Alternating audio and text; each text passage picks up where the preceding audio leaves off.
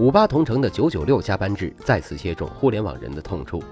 九九六工作制指朝九晚九工作制，且每周六天班。据称，本月初开始，五八公司要求员工实行九九六工作制，不能请假，并且没有任何补贴和加班费。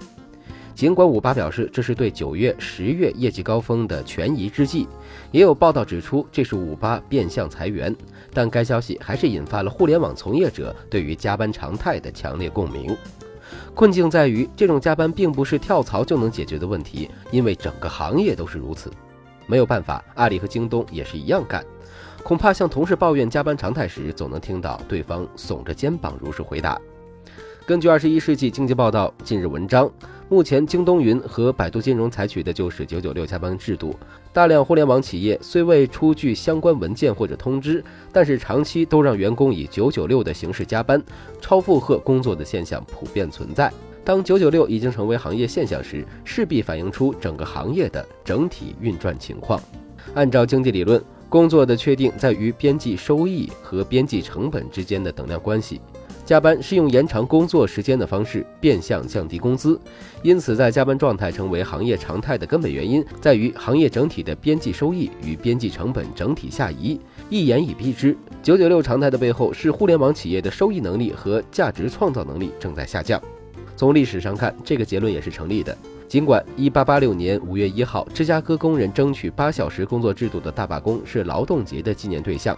但八小时工作制度真正的确立，则是在取得巨大技术进步的第二次工业革命之后。